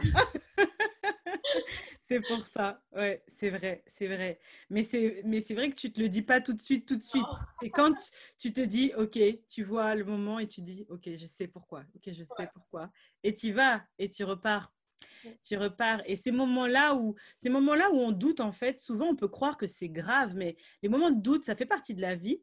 Ça veut juste dire que encore une fois, plus tu apprends à te poser avec toi-même, quand on parlait d'écriture libre, d'écriture intuitive ou de journaling, peu importe comment on l'appelle, plus tu prends l'habitude de le faire tous les jours, plus en fait les moments de doute vont être un jeu en fait. Tu vas le prendre comme un jeu. Parce que et pourquoi je dis comme un jeu? Parce que tu vas apprendre à l'apprivoiser. Tu vas savoir que ça fait partie du chemin. Moi, je sais qu'à chaque fois que je lance quelque chose, je suis au taquet, au taquet. Et après, il y a un moment où je me dis non, peut-être peut-être c'est pas aussi bien que je l'ai imaginé. Et je sais que ça fait partie de mon chemin et de mon cheminement. Parce que quand je relis tout ce que j'ai écrit, je me dis, ouais, mais en fait, Émilie, tu fonctionnes toujours de la même manière. C'est-à-dire que tu es super euh, enjouée quand tu, ok, quand tu crées quelque chose et tout, quand tu es dans ta phase créative, quand tu es dans la phase action, ok. Et après, à un moment donné, tu sais qu'il y a un moment donné où tu t'essouffles. Mm-hmm. Et, et maintenant, tu vois, ce moment, j'arrive à dire que je sais que ça dure une semaine et demie. Je sais que ça dure une semaine et demie. Et maintenant, je peux tellement le savoir. Enfin, je le sais tellement que. Mais c'est l'expérience. C'est juste l'expérience. Parce que ça. si c'est pas de l'expérience, tu le sais pas, puis tu paniques, puis tu te dis, ma vie va se finir après cette semaine parce que j'ai pas fait ce qu'il fallait ou je me sens pas à la hauteur. Mais c'est tellement vrai parce que je ressens tellement la même chose dans ma business. Je me connais maintenant. Je le sais. Là. Mettons, il va être rendu trois heures, j'ai une petite baisse de motivation. Je me dis, oh, j'ai plus le goût, j'ai plus le goût, genre, oh, non, non. Je regarde, j'ai-tu dîné? J'ai oublié de dîner. C'est tout le temps pareil. Quand à 3 heures, j'ai pas pris mon dîner, j'ai pas pris du temps pour moi, j'ai pas step back la business, je t'ai Ben, bravo championne, t'as pas dîné. Fait que c'est plein de choses de même qu'à un moment donné, tu le sais que tu te connais, tu le sais que tu es de même dans un lancement, tu sais que tu as des certains cycles, que tu as certaines façons ou, ou, patterns qui arrivent tout le temps. Tu le sais que tu tombes un peu plus anxieuse quand c'est le temps de lancer, qu'est-ce qu'il faut que tu fasses. Mais c'est juste que tu apprends à vivre avec, puis tu es comme tu prends ça comme un jeu. Ah, maintenant, aujourd'hui ou cette semaine ou ce mois-ci, comment je vais gérer ça? Ou comment, comment je vais faire pour que ça soit. Sais, je sais pas si c'est comme ça de ton côté, mais comment je vais faire ce mois-ci pour que ça paraisse presque pas que je suis tombée dans ma semaine? ouais, mais oui. Qu'est-ce que ça va? Tu sais, comment je vais être capable d'incarner une version de moi dans cette période-là où je le sais que je suis plus émotive et fragile, oui. que c'est plus facile? Tu sais, c'est comme on devient plus consciente, fait qu'on est capable de faire quelque chose avec ça. Oui, je suis totalement d'accord avec toi. Je suis totalement d'accord avec toi. Et moi, je sais que dans ces moments-là, je dois prendre des bains, il faut que j'aille au spa. C'est, c'est, je dois prendre soin de moi au max. C'est-à-dire que je prends soin de moi de base. Mais là, ça doit être, je dois vraiment monter le niveau parce que j'ai vraiment, et, et ça peut pas venir de quelqu'un d'autre. C'est ça aussi. Le truc, c'est que ça ne peut pas venir de quelqu'un de quelqu'un d'autre, ça doit venir de moi pour moi. Et de moi à moi en fait. C'est une relation vraiment que je nourris et, et je m'accorde aussi plus de temps en, en, nature si je peux ou sinon vraiment en spa ou si je peux pas aller en spa, ben je fais un bain, je mets des bougies, voilà, tu vois, je mets des, je, je, tu vois, je peux mettre une, une, petite nuisette. Vraiment, tu vois, je, ok, j'essaie de, de, tester, de tester, de tester, parce que des fois, ça va un moment, mais tu sais, je refais la même chose après, ça marche plus. Hein. Donc, euh, donc, je réajuste en fait, je réajuste sans cesse. Et tu as raison, c'est l'expérience. En fait, c'est comme un enfant quand il apprend à marcher, il va tomber plusieurs fois, puis à un moment donné, il va se dire, OK, d'accord, je dois m'appuyer sur ce tabouret d'abord parce que pour prendre l'élan, pour monter la première jambe, ensuite, je sais que je peux faire deux pas, mais vu que je tombe après, donc, bah, il va falloir que je sois à côté d'un autre muret pour avancer. Je sais que je fais trois. Il, il, ne nous parle pas en le, en le faisant, mais il use de stratégie, en fait. Il use de stratégie pour justement arriver à sa destination.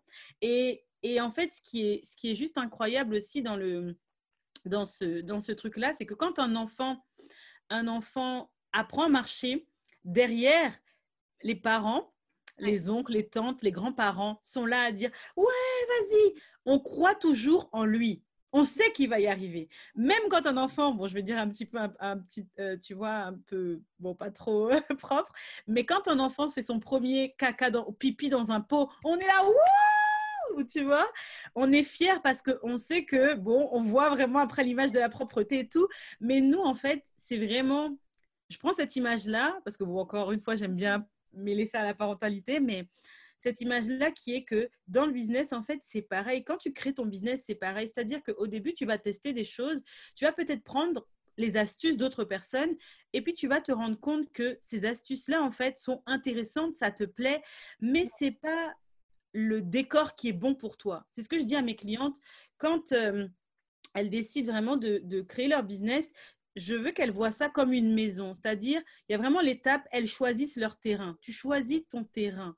Peut-être, c'est là que tu vas analyser ton terrain sinueux, s'il faut, voilà, s'il faut combler les trous pour équilibré et commencer justement à poser ta maison. Et quand tu as posé ta maison, en fait, là, tu vois, tu établis et tu vois vraiment les différentes pièces. Est-ce que, tu aimes, les cuisines ouvertes, les cuisines fermées, un grand salon, une petite chambre, fenêtre, pas fenêtre? Et le business, en fait, c'est ça. On peut regarder ce que font les autres, c'est intéressant. Mais avant de regarder ce que font les autres, c'est bien de savoir ce que toi tu veux pour ta maison. Parce que si tu vas regarder la maison de l'autre voisin avec une grande cuisine, un décor, une, décoration super, tu vas aimer la maison du voisin, tu vas copier le voisin, mais tu vas oublier ta propre maison, comment toi tu la veux pour toi. Et c'est là que tu te perds en fait. Et c'est là où tu, peux baisser les bras parce que tu te dis, mais j'y arriverai jamais, je, tu te compares, etc., tu t'autoflagelles, etc. Et moi, ce que je dis à mes clientes, c'est oui, tu peux regarder le décor de quelqu'un d'autre, mais quand toi-même déjà tu sais quelle couleur tu veux pour chez toi, quand tu sais quelle, euh, quel lustre, quelle lumière tu veux mettre, quelle ambiance. en réalité, en réalité, ce que tu dis, c'est juste que si tu as tes choses à toi qui sont ancrées, puis que tu le sais que c'est ça pour toi, regarder le terrain à quelqu'un d'autre va juste t'apporter du plus parce que tu vas faire Ah, c'est cool ça, peut-être que je pourrais ajouter ça. Ou tu, tu vas faire Ah, crime, j'avais pas pensé à ça, mais c'est une bonne idée. On va pouvoir faire ça chez nous. Euh, puis c'est la même chose en business aussi, quand on fait une étude de marché marketing, il euh, faut que tu regardes tes éléments, tes éléments différenciateurs dans ton entreprise d'abord et avant tout dans le plan d'affaires avant de regarder la compétition. Parce qu'après ça, tu vas regarder tes forces et tes faiblesses comparativement à ta compétition. Puis ça va être un ajout à ta stratégie marketing. Ça ne sera pas hmm. la fondation de ta stratégie marketing. C'est ça. Euh, mon aspect différenciateur, c'est de travailler avec des jeunes femmes entrepreneurs qui veulent scale leur entreprise pour faire euh, chiffres et plus. Bien, ça, c'est mon élément différenciateur. Maintenant, de, ton côté, on peut parler de ton accompagnement parental. J'ai-tu l'air d'être une maman, puis j'ai-tu l'air d'être proche de l'aide? On le sait jamais, là, mais moi, je te dis que non.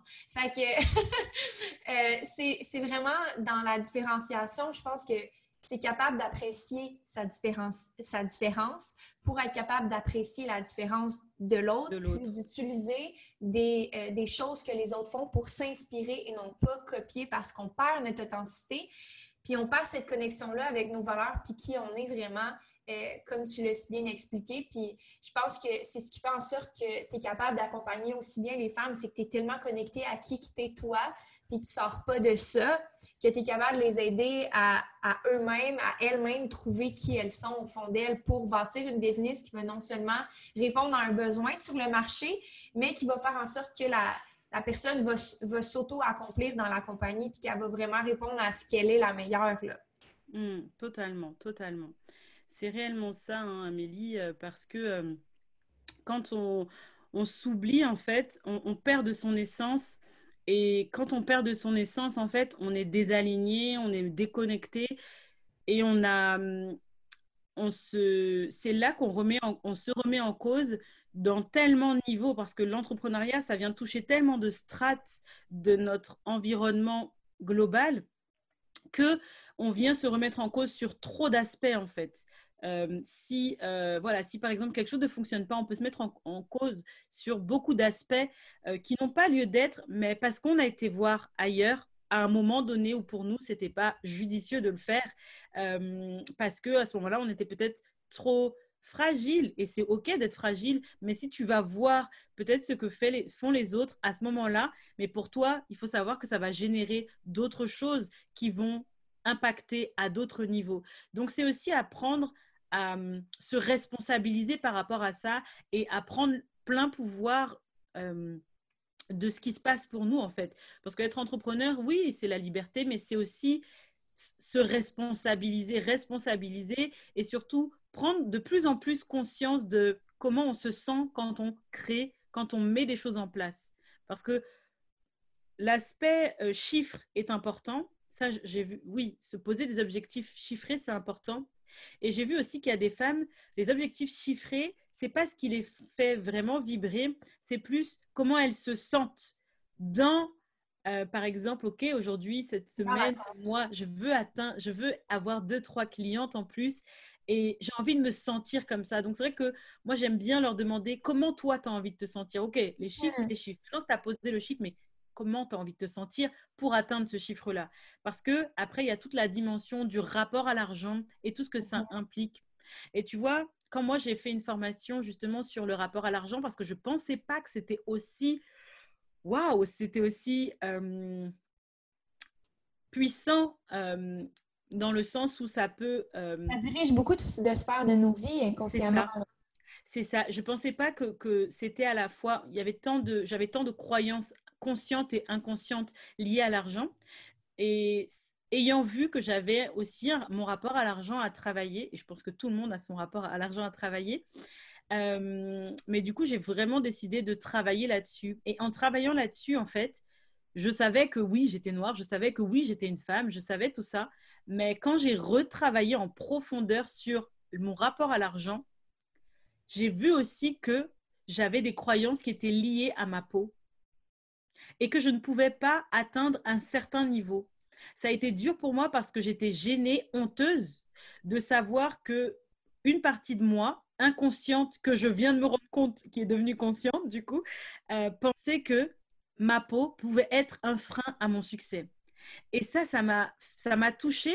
Et c'est vrai que j'en ai parlé rapidement à ma communauté parce que euh, je, je me suis dit que si moi, de mon niveau, je pense ça, alors il y a peut-être d'autres femmes inconsciemment ou consciemment qui euh, s'en sont aperçus. Je ne dis pas que je n'avais pas pris conscience, mais tu sais, à chaque fois que tu, euh, comment dirais-je, à chaque fois que tu prends conscience de quelque chose, c'est comme s'il y a un niveau plus important.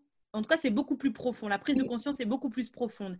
Et là, en fait, j'ai pris conscience à un niveau plus important et plus profond à l'intérieur de moi ça venait en effet toucher bah, aussi mes ancêtres, ça venait toucher, ça a aussi réveillé euh, bah, tout ce qui s'est passé avec le Black Lives Matter, ça a réveillé, enfin, c'est arrivé vraiment, euh, cette prise de conscience que j'ai eue, elle, est arrivée début mai. Et le Black Lives Matter, ça a arrivé fin, fin mai, à la période aussi où bah, c'était l'abolition euh, de l'esclavage. Enfin, conscience.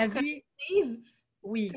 Tu as comme eu un éveil juste avant l'événement c'est assez spécial comme coïncidence. Très spécial. Franchement, ça m'a fait vraiment quelque chose de oh, c'est quoi ce truc? Euh, J'étais, j'étais, ouais, j'étais, j'étais vraiment déstabilisée et, et tu vois, c'est à ce moment-là où, où même moi, tu vois, j'étais aussi en train de repenser à mon business sur certains aspects. Et là, je me suis dit, en fait, j'ai plus le temps d'avoir peur. J'ai plus le temps de, tu sais, de, de mettre la, ma peur au devant et j'ai plus le temps en fait parce que si j'ai envie de montrer, enfin, comment dirais-je, tu vois, il y a un système. Moi, c'est pas, je suis pas là pour contrer un système. Moi, toute seule, Émilie, j'ai pas l'énergie pour contrer un système. Par contre, si le fait, ça vaudrait pas la peine non plus, je veux dire. Tu vois, ça vaudrait pas la peine. C'est ça. Mais si moi, Émilie, ok, une femme, une femme noire peut montrer à d'autres femmes noires que c'est possible, alors let's go, on y va. Parce que plus on va en voir, plus on va en voir, plus ça va être normal. Plus, tu vois, parce que c'est vrai qu'à l'époque, enfin moi, tu vois, j'ai 32 ans, on ne voit pas, même à la télé, même les poupées, même tout ça. Mhm. Moi, j'ai grandi, j'avais des poupées blondes, cheveux, tu vois, j'ai les cheveux crépus, etc. Mais j'avais des poupées blondes, cheveux lisses, aux yeux bleus, ce qui n'est pas mes représentations. Tu vois, quand je me regarde, c'est parce que je vois, j'ai appris à grandir avec et c'est OK. Mais aujourd'hui, il est, on peut plus juste, tu vois, je me suis dit, je peux plus juste me, me, taire ou je peux pas viser bas en fait. Je dois viser à ma hauteur et même du coup au-delà de ce que moi j'imagine. Et ok, j'y vais. Et c'est pour ça que tu vois, à, à ce moment-là, j'ai hum, j'ai dit voilà que j'étais pas forcément euh, le silence c'était euh, c'était euh, c'était pas forcément la meilleure des solutions. Il y en a qui sont il y a des personnes qui sont venues me voir qui m'ont dit qu'ils n'ont pas compris mon message. Mais ce que j'ai aimé en fait par dessus tout c'est la possibilité d'échanger. Et quand on parle on peut plus faire comme si ça n'existe pas tu vois. On peut plus dire ok j'ai pas vu j'ai pas vu. Même si parce que c'est désagréable hein. autant pour moi que la personne qui peut être euh, de peau blanche, de voir et de devoir avoir cette discussion-là. Mais même si c'est inconfortable, on doit avoir cette discussion-là parce que on est dans le même monde en fait. Mhm. Donc, on doit discuter ensemble pour comprendre comment nous, on a grandi, comment on a évolué pour se dire Ah, tu as vécu ça comme ça, ok, j'avais ah, pas pensé que tu vis comme ça. C'est pas pour faire Oh, mon histoire, mon histoire, oh, mon histoire. Mais oui, moi, c'est pour avoir une conversation humaine entre deux humains pour essayer de se mettre dans la peau de l'autre et qu'on soit les deux capables de se mettre dans la peau de l'autre, vice-versa. C'est le problème quand la conversation devient inconfortable, c'est que tu as la perception que l'autre personne ne va pas pouvoir se mettre dans ta peau à toi, puis cette perception-là est déjà préconçue. Mais ce que j'ai aimé de notre discussion, en fait, puis c'est comme ça un peu qu'on a décidé de faire le podcast, c'est que on est arrivé avec aucune attente de la discussion. On n'avait mm. absolument pas d'objectif en particulier. On était juste ouverte à avoir une discussion. Discussion. Sans mm. nécessairement avoir d'objectif en particulier, sans rechercher quoi que ce soit non plus. Euh, mais juste être ouverte, je pense, à la discussion. Puis je trouve ça tellement intéressant parce que la discussion, quand tu l'annonces sur les médias sociaux comme femme blanche, puis j'ai eu un épisode euh, précédemment avec euh, Janika, qui, avec qui on a parlé, on était deux femmes de couleur blanche, qui ont parlé ensemble de comment on a vécu de prendre position pour les femmes de la communauté noire pour qu'elles puissent prendre parole également. Et puis cette espèce de mouvement-là qui a fait place sur les médias sociaux a permis d'ouvrir la discussion, puis ça a permis de rendre ça visible en fait, puis de faire que ça soit une norme en fait d'avoir cette discussion-là. Puis je sais que ça a mis beaucoup de pression pour certaines personnes. Je sais qu'il y a mm. des femmes de couleur noire qui ont vu cette visibilité-là comme de la pression. Je sais aussi que ça a fait en sorte que les femmes de couleur blanche ont vécu de la pression parce qu'il y avait des choses à, relever, il y avait des choses à, mettre, il y avait des choses à faire différemment pour faire avancer les choses. Mais comme on l'a dit au début, c'est sûr que ça vient avec un choix. Les, difficultés viennent avec un choix. Soit que tu passes au travers ou que tu restes derrière. ceux qui passent au travers et qui sont ouverts à, à, évoluer avec le mouvement du Black Lives Matter, mais en fait, c'est juste un, un, mouvement, mais en fait, je pense que ça, c'est quelque chose qui va continuellement évoluer. Puis l'égalité entre les hommes, les femmes, l'égalité entre les personnes de couleur blanche, les personnes de couleur noire, l'égalité entre les cultures, euh, c'est toutes des choses que je pense qu'il faut tout le temps qu'on travaille ensemble. Mais l'élément clé, c'est la communication puis l'ouverture. Puis ça, je mm. voulais juste euh, euh, le souligner, c'est vraiment quelque chose que j'ai apprécié de nos échanges, nos discussions, parce qu'on a toujours eu des discussions ouvertes, puis ça a vraiment permis de moi évoluer comme personne dans ce que je faisais comme, euh, comme action dans l'entrepreneuriat euh, avec les femmes avec qui je travaille, puis dans ma communauté, puis d'être meilleure, en fait, d'être capable d'être plus à l'aise à avoir ces conversations-là sans sentir que je vais être jugée, mal comprise ou que je vais juger et mal comprendre la personne qui est devant moi. Là. Oui, je suis totalement d'accord avec ce que tu dis. Et tu sais, c'est vrai que j'ai eu des conversations aussi avec des coachs pour, avec, tu vois, j'avais moi placé des attentes. Euh, et elle aussi avait sans doute placé des attentes. Et en effet, quand il y a de l'attente, euh, ça peut générer vraiment des, des, tensions. Même si après, on a pu se dire, ben voilà, c'est vrai qu'on ne s'est pas clairement dit, oui, il y a eu des attentes.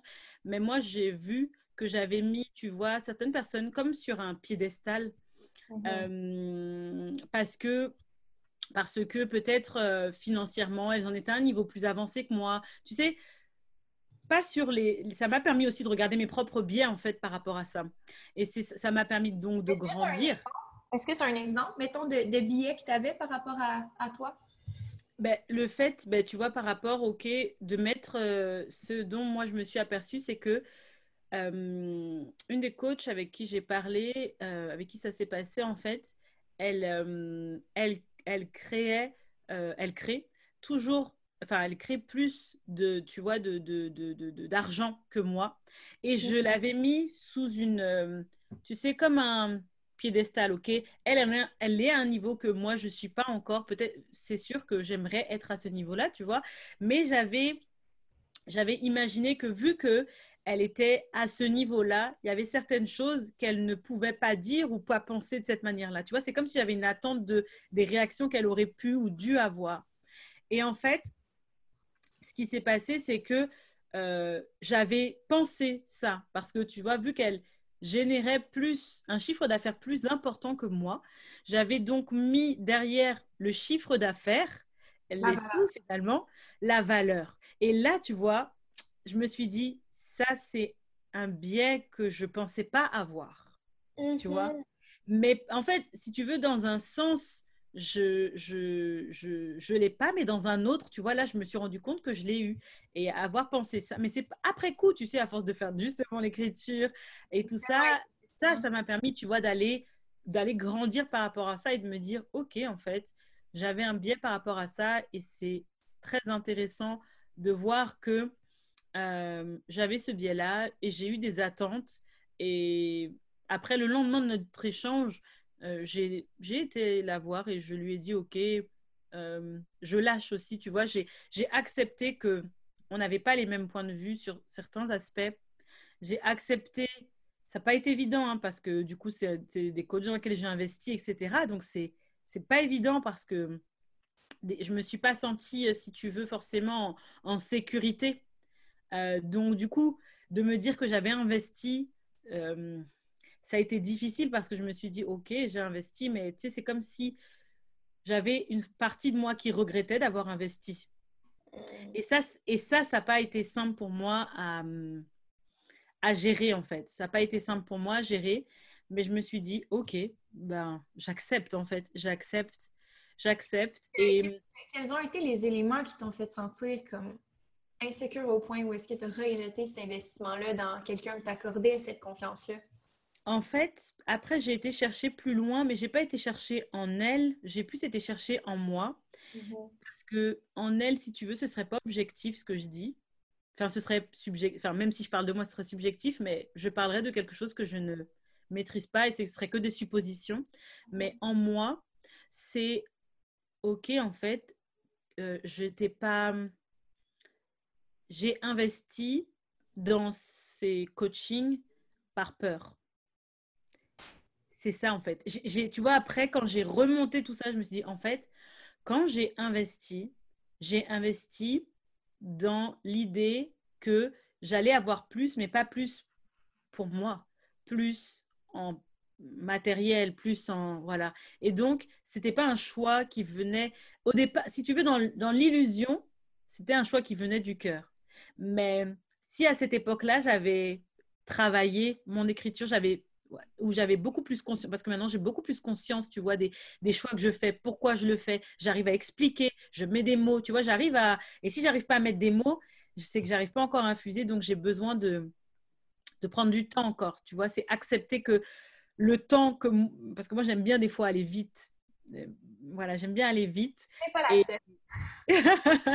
et donc, du coup, c'est ce côté impatiente, c'est bien.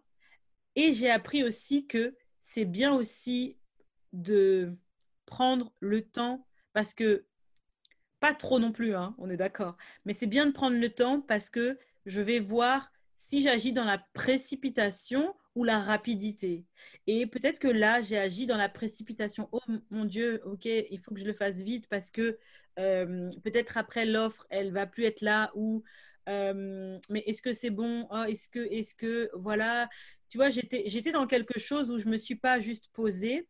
Euh, et maintenant, l'écriture permet, me permet de prendre le temps et de me poser et de trier, de trier, tu vois, de me dire, OK, là, c'est mes pensées, là, c'est mon mental. OK, maintenant, on va faire autre chose et, on va, et je vais vraiment me connecter, tu vois, plus à mon intuition. Donc, je peux aller marcher, je peux aller courir, je peux faire, tu vois, tout, euh, me relaxer, méditer, lire un livre. Et la réponse, en fait, me vient naturellement. J'ai pas à réfléchir.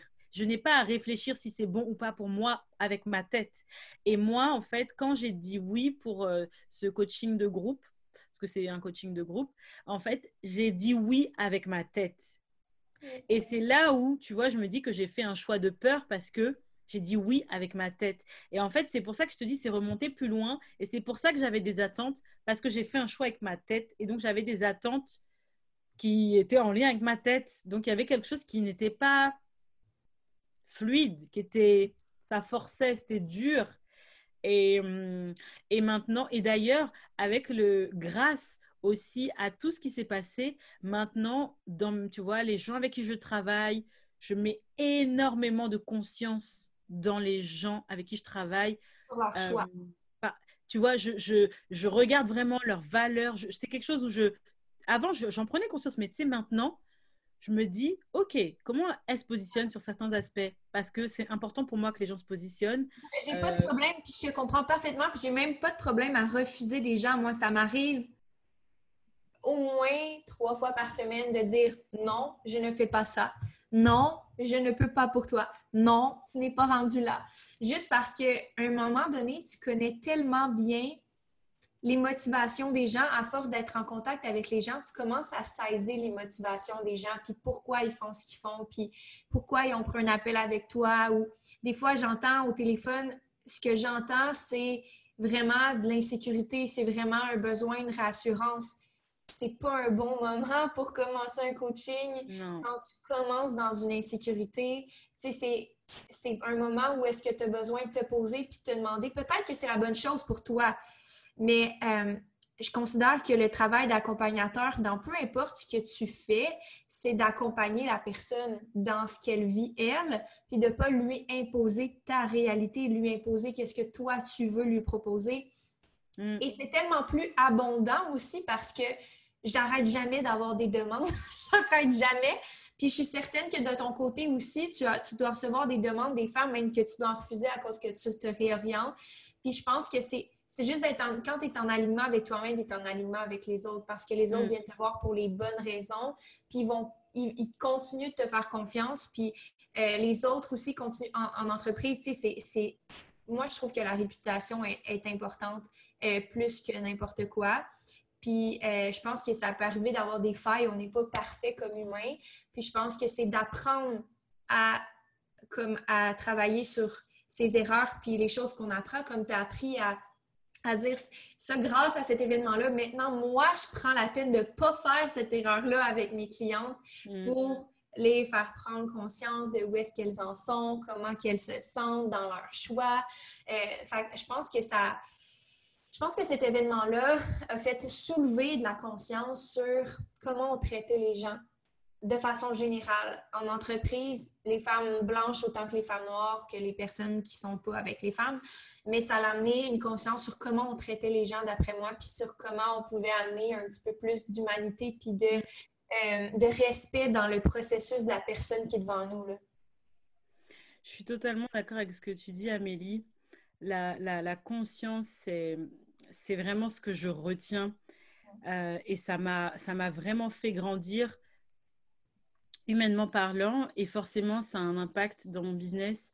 Et, et, quand tu dis, en effet, quand les gens viennent avec des insécurités importantes, euh, voilà, on en parle, mais je ne suis pas là pour qu'elle signe à tout prix avec moi. Moi, le coaching, je vais le faire toute ma vie, en fait. Donc, quand la personne elle sera prête, elle viendra quand elle sera prête, en fait. Et ça, c'est OK. Je veux pas tu vois, mettre une pression en disant c'est maintenant ou jamais. C'est quand toi tu peux, en fait, quand toi tu veux, quand toi tu as envie, quand toi tu sens que c'est juste pour toi, quand ton cœur il t'appelle, quand tu as envie de te dire oui. Et c'est tout. Et, et, en fait, euh, maintenant, c'est quelque chose, tu vois, que je que je que j'affirme, c'est quelque chose qui est beaucoup plus, tu vois, je suis beaucoup plus ok avec ça et, et c'est et ça m'a fait grandir énormément là-dessus. Et ça m'a fait grandir parce que j'ai osé prendre aussi la parole dans cet inconfort, parce que Dieu sait que c'était inconfortable de parler à ce moment-là.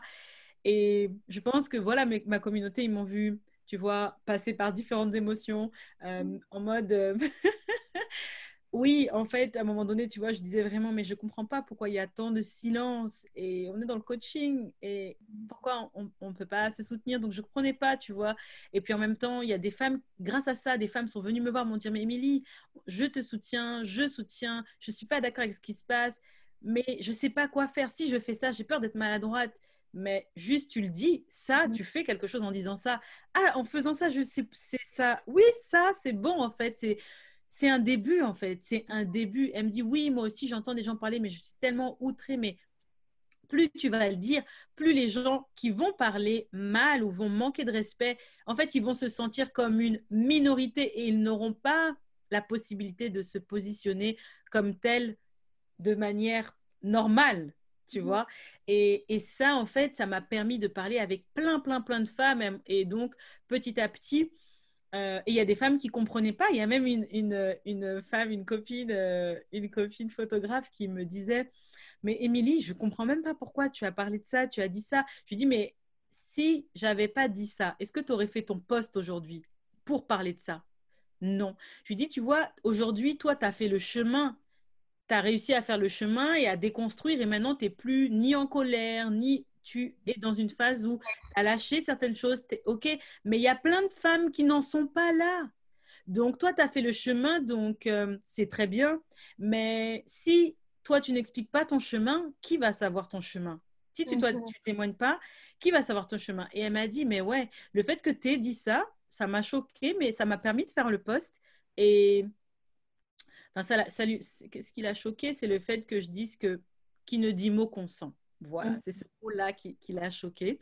Et donc, euh, en fait, quand elle m'a, elle m'a dit ça, on a discuté, elle m'a dit, mais c'est vrai, en fait, tu as raison, parce que ça m'a permis de faire mon poste et de discuter avec d'autres personnes et, et de voir que moi, j'en étais là, mais parce que j'avais vécu beaucoup de choses avant et qu'à force de me battre, bah, j'ai décidé de ne plus être dans la lutte, en fait. Je dis oui, mais c'était un chemin et tu l'as fait toute seule, oui ou non? Oui. Je dis, tu vois, c'est pas normal de le faire toute seule c'est pas normal qu'on le fasse chacun dans notre coin, chez nous, alors que juste tu vas voir ta voisine, ton voisin, bah, il peut t'accompagner sur ce chemin-là. Et elle m'a dit, ouais, c'est vrai que j'aurais bien aimé être accompagnée pendant ce moment-là. J'ai dit oui. Et comment on le sait que tu voulais être accompagnée? Eh bien, c'est parce que d'autres personnes en auront parlé et du coup, tu vas te dire, à ce moment-là, tu te serais dit, bah, c'est normal de ressentir ce que je ressens. Mais vu que la personne, elle parle comme ça, maintenant, ça veut dire que tu vois que des choses vont changer, peuvent se transformer. Et là, c'est un espoir aussi où tu vas te dire, OK, je peux y arriver, je vais y arriver, j'y arrive. Et c'est ça, c'est ça qui est important aussi de montrer, en fait, que les gens puissent voir que ça fonctionne. Ça fonctionne, c'est possible, ça marche. Il y a un chemin, oui, mais j'y arrive, je peux y arriver. Et comment je sais que j'y arrive? Ben Parce que, en fait, j'ai quelqu'un à qui je peux parler qui est juste à côté de moi. Parce que c'est vrai qu'on peut voir des, tu vois, on voit des stars américaines, mais elles sont comme trop éloignées de notre réalité, de notre vie. Donc, c'est mm. bien d'avoir aussi des gens éloignés parce qu'on voit qu'il y a de la réussite, ça loin, mais de voir des gens aussi de plus en plus près de toi, ça veut dire aussi que c'est. Ça rend les change.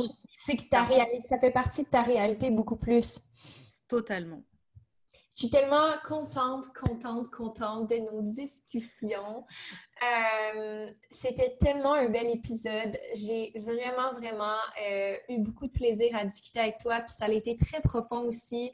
Euh, puis je voulais juste te remercier de toute ta vulnérabilité, puis ton authenticité, mais aussi tous tes conseils qui ont tellement eu de la valeur. On a eu plein d'exemples. on a parlé de ton expérience personnelle, mais aussi très, très sur la business aussi un moment du podcast. Je m'attendais euh, à rien de moins. Je pense qu'on avait eu des très belles discussions de toute façon.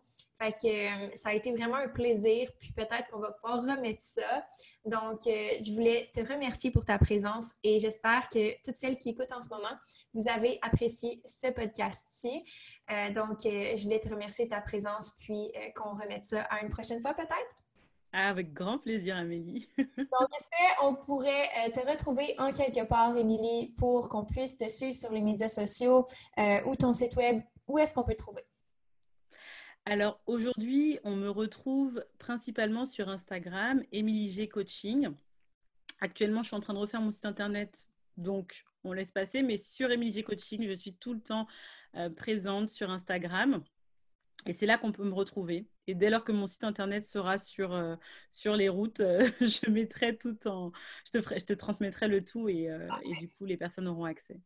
Parfait. je vais mettre le Instagram de Émilie dans la description si vous voulez aller la suivre. Je vous le conseille fortement. Et puis, je vais te souhaiter tellement plein de succès, puis de, de, du bonheur et de l'amour euh, dans ton nouveau chemin, puis dans ta nouvelle direction aussi de ton entreprise. Et puis, ça va être un, plaisir de te revoir sur la chaîne de podcast. Merci d'avoir acheté tellement de valeur, puis d'avoir parlé euh, de ton parcours et euh, de trucs que les femmes peuvent mettre dans leur quotidien. Alors, laissez un review sur la chaîne de podcast si vous avez aimé. Partagez dans vos stories en taguant moi et Émilie. On aimerait savoir vos commentaires sur l'épisode de podcast. Et puis, je vous souhaite une très belle fin d'épisode.